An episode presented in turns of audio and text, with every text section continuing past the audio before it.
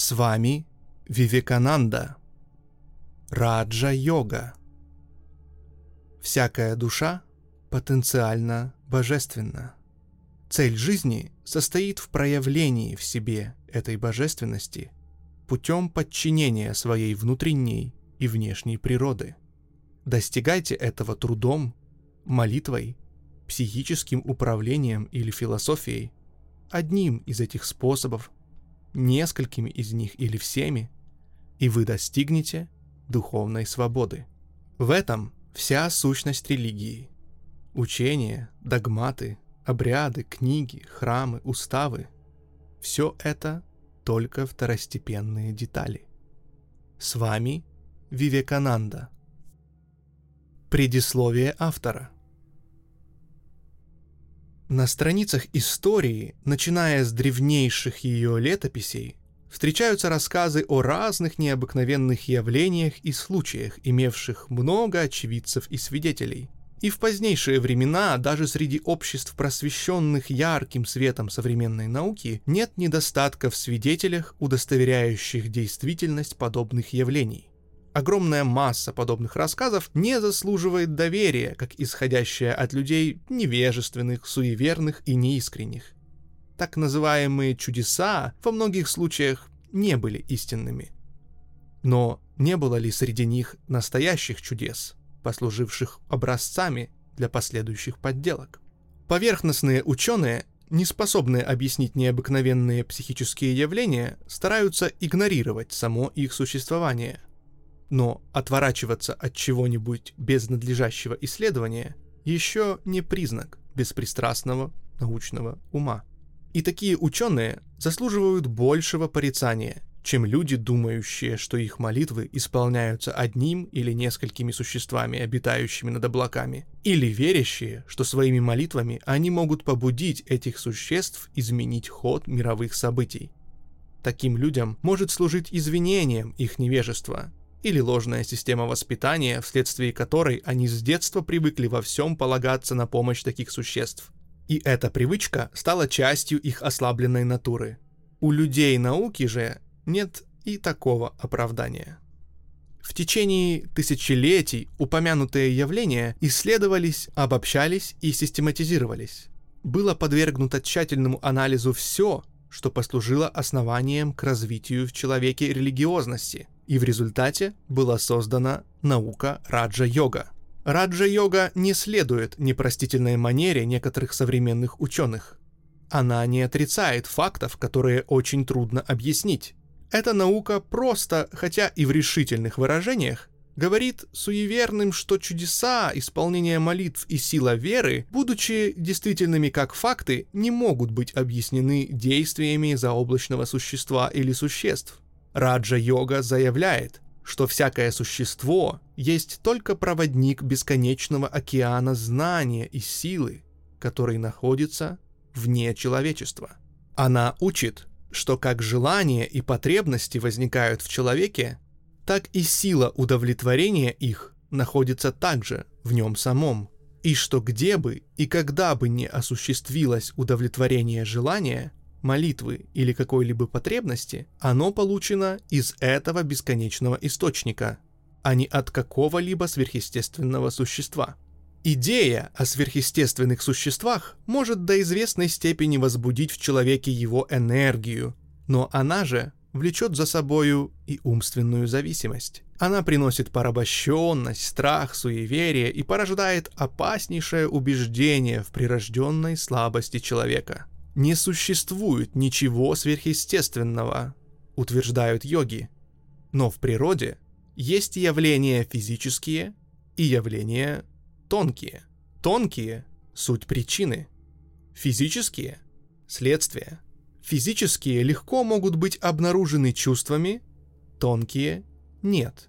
Упражнения в раджа-йоге приводят к приобретению способностей более тонких восприятий – все ортодоксальные системы индийской философии, сноска, шесть систем индийской философии, Веданта, Сангхья, Йога, Вайшешика, Миманса и Ньяя, считаются ортодоксальными, то есть признающими авторитет вед, а Лакаята, или система черваков, джайнизм и буддизм называются неортодоксальными, еретическими, поскольку авторитет вет ими отрицается. Конец примечания. Все ортодоксальные системы индийской философии преследуют одну цель – освобождение души путем совершенствования. Методом для этого служит йога. Понятие йога включает в себя огромную область знаний, но школы Сангхи и Веданты употребляют его для обозначения отдельных аспектов этой области знаний. Система Патанджали построена на Сангхие. Примечание. Системы йога и сангхия тесно связаны между собой. Йога принимает многие принципиальные положения, обстоятельно разработанные в сангхие. Постулирование наличия двух самостоятельных сущностей, пуруши и прокрити, трехгунное строение природного мира, порядок миропроявления и прочее – Основное отличие йоги Патанджали от классической сангхи состоит в том, что йога постулирует существование Бога и Швары, свободного от действий кармической связанности. Конец примечания. Система Патанджали построена на сангхе. Отличия от нее здесь минимальны. Двумя самыми важными отличиями являются, во-первых, вера Патанджали в личностного бога в облике первоучителя в то время как Сангхья допускает существование Бога только как почти совершенного существа, временно творящего циклы мироздания. Во-вторых, рассмотрение йогой ума как чего-то столь же всепроникающего, что и душа или пуруша, последователи же Сангхи с этим не согласны. Предмет настоящей книги составляет та часть йоги, которая известна под именем Раджа-йога – Наивысшим авторитетом в раджа-йоге, как известно, был Патанджали. Примечание. Вопрос об авторе Сутр Патанджали был и остается предметом долгих дискуссий. О нем ровным счетом ничего не известно. Неизвестно даже, жил ли он в третьем, втором веках до нашей эры, или в третьем, а то и в четвертом веке нашей эры. Некоторые индийские комментаторы, например, царь Бходжа, отождествляли его с грамматистом Патанджали, 3-2 века до нашей эры, написавшим знаменитый комментарий к трактату по санскритской грамматике Панини. Одни специалисты высказывались в пользу такого отождествления – Либих, Гарбе, Дасгупта и другие. Другие – против – Вудс, Якоби, Кейт и другие. Сейчас распространено мнение, что йога-сутры являются собой компиляцию уже существовавших ранее учений, своего рода конспект – это своеобразное сведение воедино положений ряда школ, разрабатывавших идеи, выдвинутые еще в Упанишадах. Наивысшим авторитетом в раджа-йоге, как известно, был Патанджали, и его афоризмы лежат в основе ее учебников. Все другие философы, хоть и расходятся иногда с Патанджали в некоторых тонкостях, тем не менее, как правило, признают его практические методы – Первая часть настоящей книги составлена из лекций, прочитанных автором в Нью-Йорке. Часть вторая есть достаточно свободный перевод афоризмов, сутр, Патанджали с моим комментарием. При этом было сделано все возможное для избежания изличной специальной терминологии и сохранения легкого и непринужденного разговорного стиля. Всем, кто хотел бы заняться этим предметом, дается несколько простых, но подробных указаний но при этом им серьезно и настоятельно указывается, что за немногими исключениями йогу можно безопасно изучать только при непосредственном общении с учителем. Впрочем, если эти беседы смогут в ком-либо пробудить желание к дальнейшему ознакомлению с этим учением, учитель обязательно найдется. Автор. Лекции по раджа-йоге. Часть первая. Глава первая. Вступление. Все наши знания основаны на опыте. То, что называется обобщенным знанием, в котором мы идем путем заключений от менее общего к более общему или от общего к частному, имеет своим основанием опыт. Положения так называемых точных наук легко признаются верными, потому что любой может проверить их на личном опыте – Ученый не предлагает вам поверить во что-либо. Если же он делает выводы из результатов собственных опытов и сообщает вам свои заключения, то при этом всегда ссылается на какие-нибудь данные, известные всему миру. В каждой точной науке есть основание, известное всему человечеству. так что каждый может судить о верности или ошибочности делаемых из него заключений. А что можно сказать о религии? Имеет ли она такое основание? На этот вопрос мне приходится отвечать и утвердительно, и отрицательно. Религии, как их проповедуют во всем мире, основаны на предании и вере, и в большинстве случаев состоят только из разных теорий, которые в свою очередь основаны на вере.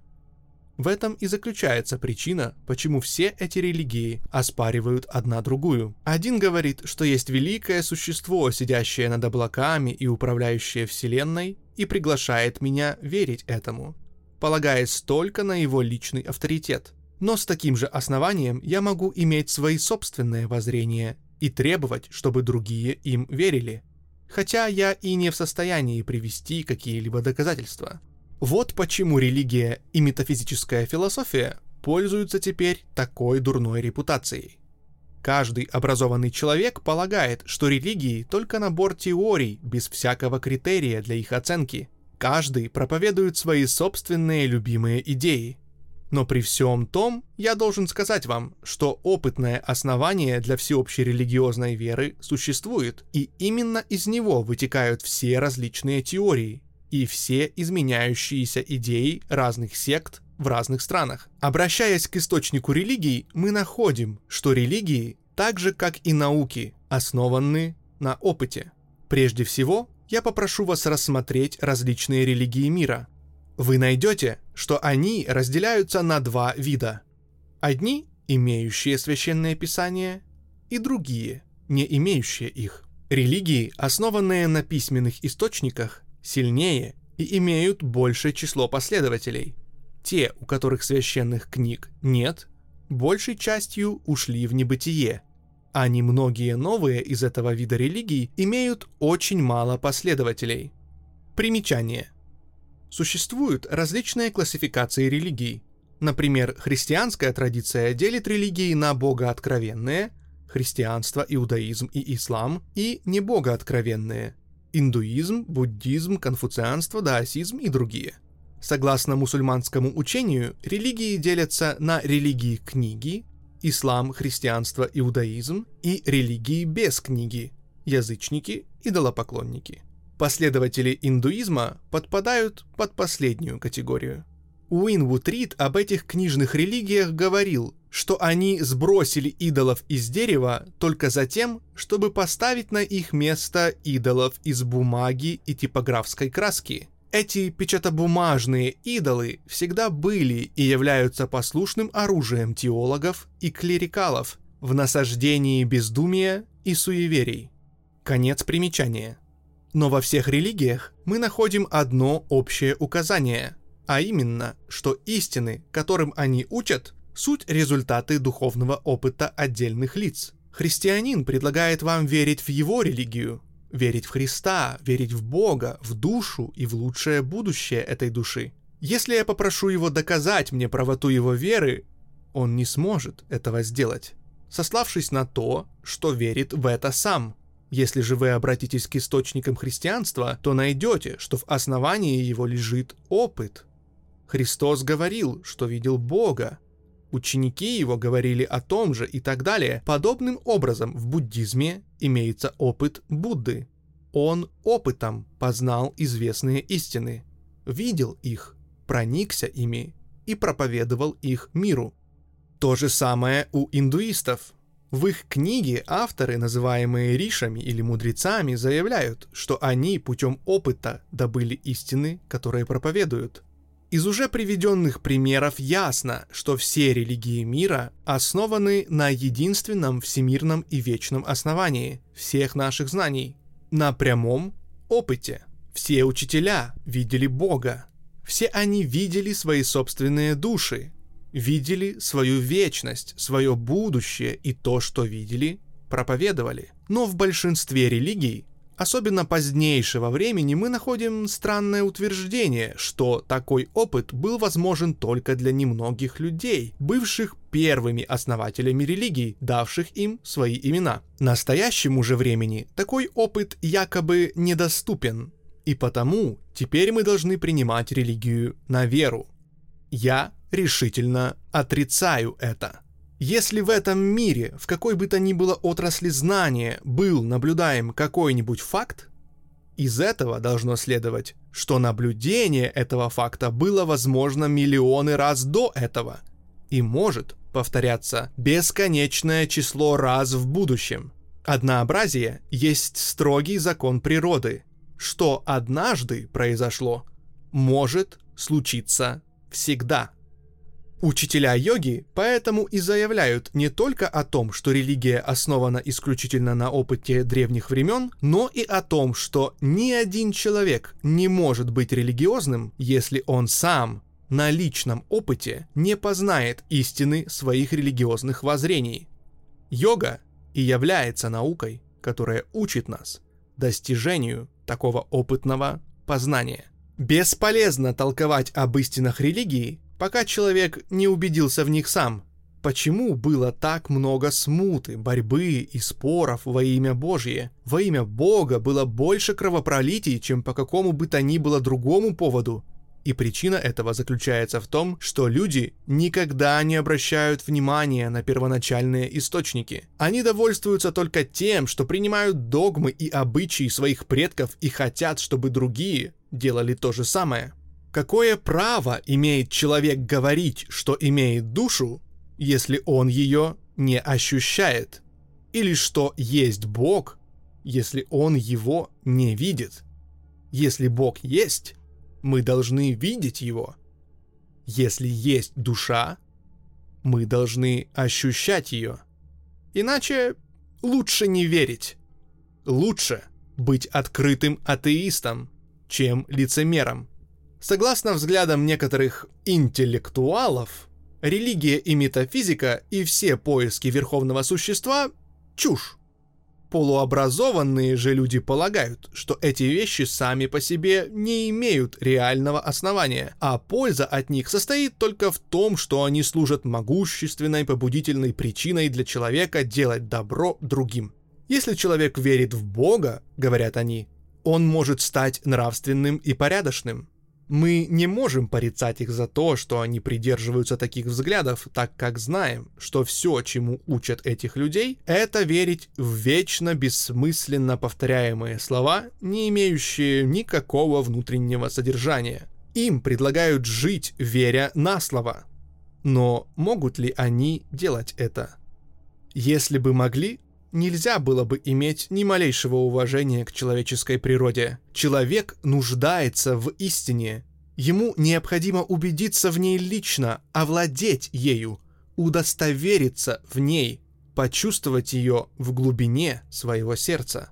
Тогда только, заявляют веды, исчезнут все сомнения. Рассеется тьма, и все кривое выпрямится. Вы, дети бессмертия, живущие как здесь, так и в высочайших сферах. Путь найден. Есть путь из этого мрака, и он состоит в познании того, кто выше всякого мрака, и другого пути нет. Пересказ части из Мундака Упанишады.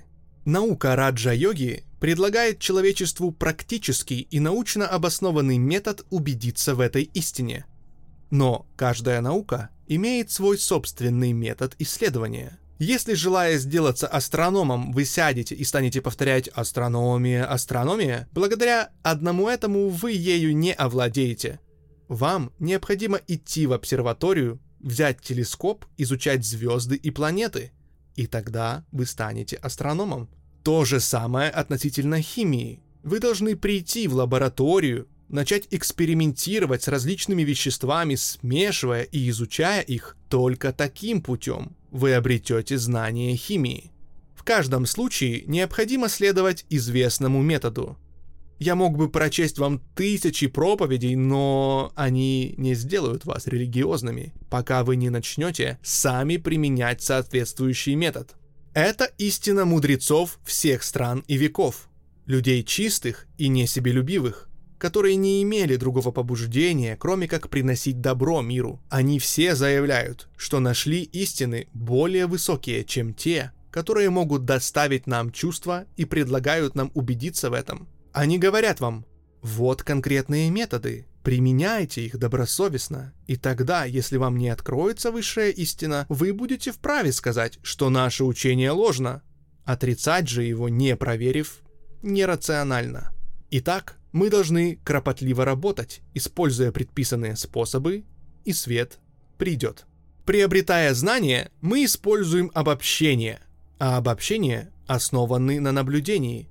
Сначала мы наблюдаем факты, потом обобщаем и затем выводим заключения или законы. Знание разума, внутренней природы человека никогда не может быть приобретено если мы не будем иметь возможности наблюдать факты, происходящие внутри нас. Легко наблюдать факты во внешнем мире, и тысячи инструментов изобретены для наблюдения каждой области природы, но у нас нет инструментов, которые бы помогали нам наблюдать наш собственный внутренний мир. Тем не менее, мы знаем, что для того, чтобы иметь действительное знание, необходимо наблюдать. Без точного опыта Любая наука останется бесполезной, пустой теорией. И в этом причина того, что все психологи с начала веков постоянно спорили друг с другом, исключая только тех, которые нашли способы наблюдать свой внутренний мир. Примечание. Автор имеет в виду йогов. Конец примечания. Наука раджа-йоги прежде всего имеет своей целью дать человечеству средства для наблюдения внутренних состояний – Орудие для этого – сам разум. Сила внимания разума, будучи правильно организована и направлена на внутренний мир, исследует сознание и освещает для нас факты. Сила разума подобна рассеянным лучам света. Будучи сосредоточены, они освещают все. Это единственный источник знания, находящийся в нашем распоряжении. Каждый использует его как в применении к внешнему, так и к внутреннему миру. Но то тщательное наблюдение, с которым ученый изучает внешний мир, психологом должно быть обращено на мир внутренний, а это достигается только путем специальных упражнений. С самого детства мы приучены обращать внимание только на внешние предметы и никогда на внутренние и большинство из нас почти утратили способность наблюдать свой внутренний мир, обратить сознание как бы внутрь, задержать его там и затем сосредоточить все его силы и направить их на само сознание, чтобы оно могло узнать свою собственную природу, анализировать самого себя, дело очень трудное. Тем не менее, это единственный путь сколько-нибудь научно подойти к предмету изучения. Примечание. Шопенгауэр говорит, проникновение в наш собственный внутренний мир является единственной и узкой дверью к истине. Никакого другого пути к этому, безусловно, не существует. Конец примечания. Какая польза в таком знании? Прежде всего, знание само по себе есть высшая награда за труд, употребленный для его достижения – есть и огромная практическая польза. Это знание уничтожит все наши страдания. Когда путем анализа своего собственного разума человек станет, так сказать, лицом к лицу с тем, что никогда не разрушается, что по своей природе вечно, чисто и совершенно, он перестанет быть жалким и несчастным. Все страдания происходят от боязни, от неудовлетворенных желаний, если человек поймет, что в действительности он никогда не умирает, у него не будет больше страха смерти. Если он узнает, что он совершенен, он не будет иметь никаких суетных желаний. А если обе эти причины отсутствуют, не будет больше горестей. Станет возможной полная гармония, даже в земном теле. Существует только один метод приобрести это знание. Это метод, называемый сосредоточением. Химик в своей лаборатории сосредотачивает всю энергию своего ума в один фокус и направляет ее на вещества, которые исследует, и таким образом открывает их секреты. Астроном сосредотачивает всю энергию своего ума и направляет ее через телескоп на небо и звезды, Солнце и Луна открывают ему свои тайны. Чем больше я сосредотачиваю мои мысли на том, о чем говорю вам, тем больший свет могу пролить на него. Вы слушаете меня, И чем больше сосредоточите ваши мысли, тем яснее усвоите то, что я говорю. Как все это познание мира могло бы быть достигнуто без сосредоточения сил ума? Природа готова обнаружить перед нами свои тайны, надо только знать, как подступиться к ней, как дать ей достаточно сильный толчок. Сила же толчка достигается благодаря сосредоточению. Сила человеческого разума не имеет пределов. Чем более он сосредоточен, тем больше силы будет вызвано для приложения к отдельной точке. В этом и заключается секрет успеха. Легче сосредоточить ум на внешних предметах. Ум, естественно, стремится к внешнему. Но там, где дело идет о религии, психологии или метафизике, там субъект и объект одно. Объект здесь внутренний. Само сознание представляет собой объект. И необходимо изучать сознание. Мы знаем, ум имеет особенность, называемую рефлексией. Я сейчас говорю с вами, но в то же время как бы стою в стороне. Точно другое лицо, и знаю, и слышу, что говорю. Вы работаете и думаете в одно и то же время. Другая часть вашего ума как бы отделена и следит за тем, о чем вы думаете. Силы ума должны быть сосредоточены и обращены на него самого.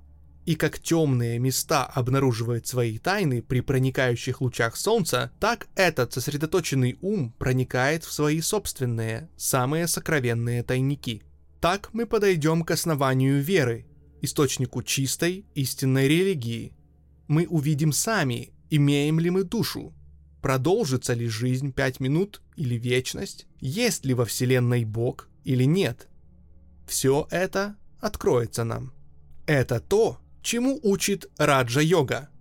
Задача всех ее указаний заключается прежде всего в том, чтобы научить, как сосредоточить сознание, потом, как открывать факты в своем собственном сознании, затем, как обобщать такие факты и делать из них объективные выводы. Раджа-йога доступна людям любого вероисповедания и мировоззрения – деисты ли мы или атеисты, христиане, иудеи или буддисты. Мы – человеческие существа, и этого довольно. Каждое человеческое существо имеет право и возможность стремиться к религии. Каждый человек имеет право ставить вопрос «почему?» и возможность найти на него ответ, если только даст себе труда заняться этим. Итак, мы видим, что для изучения раджа-йоги нет надобности ни в каком доверии или вере. Она сама учит вас.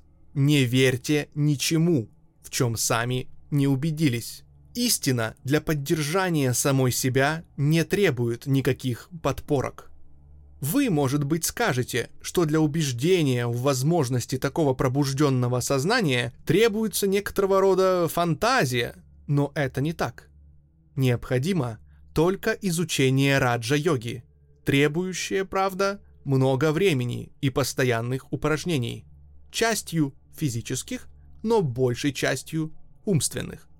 По мере продвижения вперед мы увидим, как тесно сознание связано с телом. Если мы признаем, что сознание есть только более тонкая часть тела, и что сознание действует на тело, то и тело должно действовать на сознание. Если тело нездорово, сознание становится больным. Если тело здорово, сознание остается здоровым и устойчивым. Если кто-нибудь раздражается, сознание становится беспокойным. А раз сознание беспокойно, тело также делается дисгармоничным. У большинства людей сознание, увы, подчинено телу и очень мало развито – Огромная масса людей в этом отношении очень мало чем отличается от животных. Больше того, во многих случаях власть над собой у людей только очень немногим выше, чем у высших животных. Мы очень плохо умеем управлять нашим сознанием.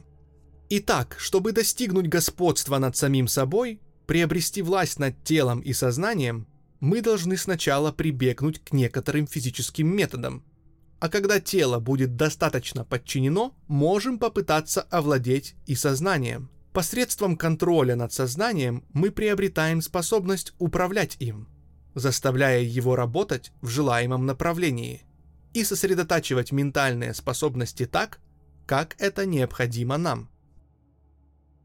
Согласно учению Раджа-йоги, весь внешний мир есть только грубая форма внутреннего или тонкого. Более тонкая всегда причина, более плотная – следствие. Таким образом, внешний мир есть следствие, а внутренний – причина. Подобно этому, внешние силы – суть, собственно, более плотные из сил, более же тонкие из них – суть силы внутренние.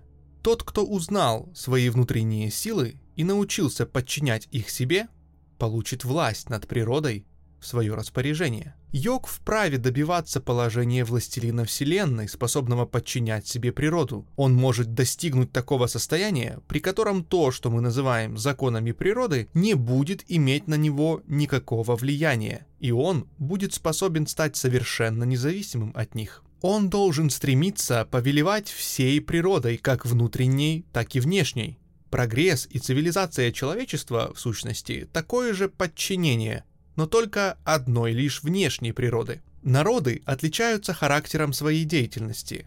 Как в одном и том же обществе одни люди стремятся управлять внешней природой, а другие внутренней. Также и среди народов. Одни хотят подчинить себе внешнюю природу, другие – внутреннюю. Одни считают, что подчинением внутренней природы мы подчиняем себе все.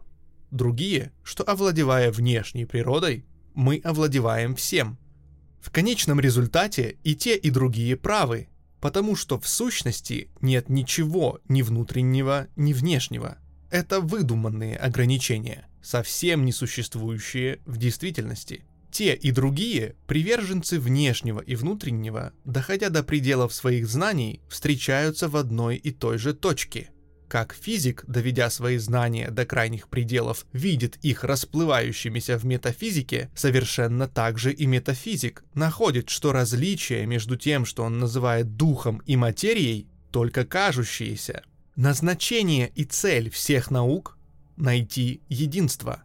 То одно, из чего произошло все разнообразное.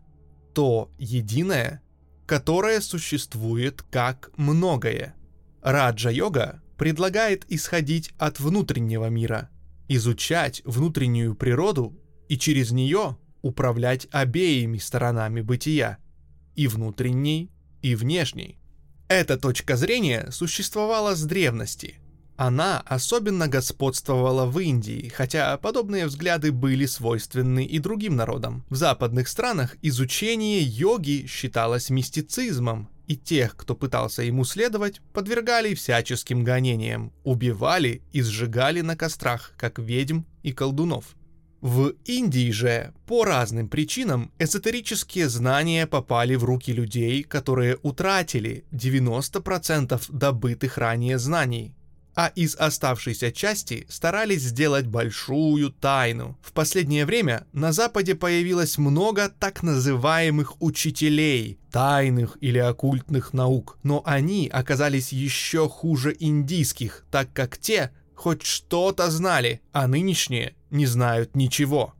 Все, что есть таинственного и завуалированного в новейших системах йоги, следует сразу отбросить.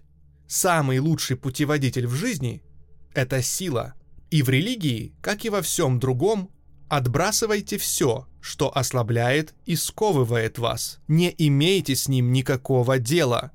Любые спекуляции таинственным ослабляют разум человека. Вследствие таких спекуляций йога была близка к гибели, несмотря на то, что она одна из величайших наук – со времени открытия йоги, более 4000 лет тому назад, она была вполне разработана, научно изложена и проповедовалась в Индии. Но в истории ее развития замечается поразительный факт. Чем современнее ее комментаторы, тем больше ошибок они делают. Чем древнее пишущий о ней, тем правильнее он излагает предмет. Большая часть позднейших писателей толкуют о разного рода секретах, И йога стала теперь достоянием небольшого числа лиц, сохраняющих ее в тайне, вместо того, чтобы предоставить дневному свету и разуму ярко осветить ее. Они это делают для того, чтобы сохранить только для себя доставляемое ею могущество. В том, что я сообщаю вам, нет никакой тайны. То немногое, что я знаю, я охотно изложу вам. Все, что я могу объяснить, будет объяснено. А относительно неизвестного мне я расскажу лишь то, что говорится об этом в источниках. Слепо верить чему-то – это заблуждение. Вы должны развить ваш собственный разум и суждение. Вы должны убедиться на личном опыте, реально ли то, о чем говорят, или нет. Совершенно так же, как вы принимаетесь за всякую другую науку о физической природе, вы должны приниматься и за изучение йоги, в ней нет ни тайн, ни опасности. Насколько она верна, она должна быть излагаема широкой публике, без всяких попыток засекречивания. Любая попытка делать из подобных вещей секрет очень опасна. Прежде чем продолжать дальше, я немного познакомлю вас с философией Сангхи, на которой основана вся раджа-йога. Согласно этой философии, Восприятие осуществляется посредством физических инструментов организма. Например, глаз. Глаза передают ощущение органам. Органы – сознанию. Сознание классифицирует эти восприятия и передает информацию о них Пуруше – душе, которая затем как бы отдает приказание обратно в той же последовательности. Таким путем получаются ощущения – за исключением Пуруши, все эти стадии материальны. Только сознание организовано из более тонкого материала, чем все внешние органы. Материал, из которого состоит сознание, называется танматрой – тонкий материал. Уплотняясь, он образует внешнюю материю. Вот как рассматривает этот вопрос Сангхья – из этого следует, что интеллект отличается от более грубой материи внешнего мира только утонченностью. Пуруша есть единственное, что нематериально. Сознание есть орудие души, посредством которого она как бы схватывает внешние предметы. Сознание постоянно меняется и колеблется. Оно может сообщаться с несколькими органами. С одним из них или не соотноситься ни с одним. Например, если я прислушиваюсь с большим вниманием к ходу часов, я могу ничего не видеть, хотя мои глаза открыты. Это показывает, что мое сознание не было направлено на орган зрения, а было обращено на орган слуха. Но сознание может соотноситься и со всеми органами одновременно – Сознание имеет рефлективную способность смотреть вовнутрь, в свои собственные глубины. Эта рефлективная способность и есть то, чем йог хочет овладеть, сосредотачивая силы сознания и направляя их внутрь. Он старается узнать, что происходит там. Вера при этом не играет ни малейшей роли. Все основано только на исследованиях известных философов. Нынешние физиологи говорят вам, что глаза не суть органы зрения, но что органы зрения находятся в нервном центре в мозгу. То же самое утверждают они и относительно всех прочих чувств. Современные ученые говорят также, что эти центры состоят из того же материала, что и сам мозг. Сангхе утверждает тоже. Только ученые рассматривают предмет с физической, а Сангхья с психологической стороны. Йог ставит себе целью достигнуть той степени утонченного познания, при которой он может воспринимать отдельные процессы ощущения. Он стремится чувствовать, как действует ощущение и как сознание воспринимает его, как оно переходит к определяющей способности разума и как это последнее передает его пуруше, душе. Но как каждая наука требует известной подготовки и имеет свой собственный метод, без следования которому мы никогда не освоим ее, так и в раджа-йоге. Прежде всего, необходим известный режим. Мы должны употреблять такую пищу, которое сделает состояние нашего сознания наиболее гармоничным. Если вы понаблюдаете за животными в зоопарке, вы тотчас увидите доказательства важного значения пищи. Вы увидите слонов, огромных животных, но спокойных и кротких. Подойдя же к клеткам львов и тигров, вы увидите, насколько они беспокойны. Это простое наблюдение покажет вам, какую огромную разницу производит пища. Все силы, действующие в теле, производятся пищей. Мы это видим ежедневно. Если вы начнете поститься, ваше тело станет слабеть. Сначала пострадают физические силы, а через несколько дней и умственные. Прежде всего ослабеет память. Потом наступит момент, когда вам станет трудно думать и еще труднее последовательно рассуждать. Поэтому в начале занятий йогой мы должны обращать внимание на пищу. Когда же сделаемся достаточно сильными и наши упражнения значительно продвинутся вперед, уже не будет надобности в такой осторожности. Пока растение молодо, оно должно быть огорожено, чтобы его не повредили. Но когда оно станет деревом, ограда убирается. Оно достаточно крепко, чтобы противостоять внешним воздействиям. Йог должен избегать крайностей, как излишеств, так и лишений. Он не должен поститься или изнурять свое тело. Тот, кто это делает, говорит Гита, не может быть йогом. Тот, кто постится, кто лишает себя сна, кто наоборот спит слишком много, кто занят слишком тяжелой работой, кто вообще ничего не делает, никто из них не может быть йогом.